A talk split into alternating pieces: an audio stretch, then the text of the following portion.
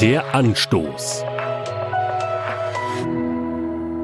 An der Zimmertür meines Bruders hing zu meiner Kindheit immer ein Schild, auf dem neben einem großen Blitz zu lesen war Achtung, vor Inbetriebnahme des Mundwerks Gehirn einschalten.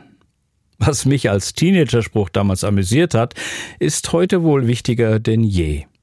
Die Geschwindigkeit der Kommunikation ist explodiert. Meines Erachtens werden Meinungen, Gedanken und Kommentare viel zu schnell regelrecht rausgeblasen, ohne sie vorher nochmal durchdacht zu haben. Schaden entsteht. Großer Schaden. Wie anders ist es doch bei Gott. Wenn er spricht, geschehen Wunder. Wenn er redet, entsteht neues Leben. Das fängt mit der Schöpfungsgeschichte an. Gott sprach und es geschah.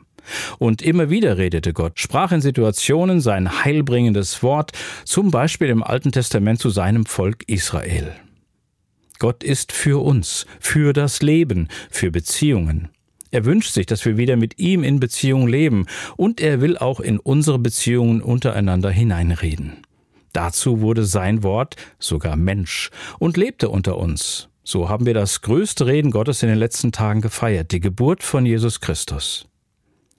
Von Anfang an war es also lebensbringend, das Wort Gottes, auch durch die Bibel.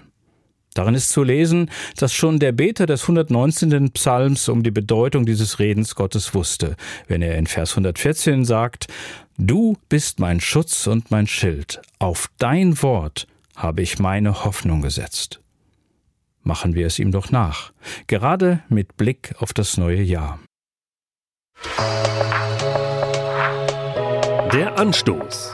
Auch als Podcast auf erfplus.de. ERF Plus. Tut einfach gut.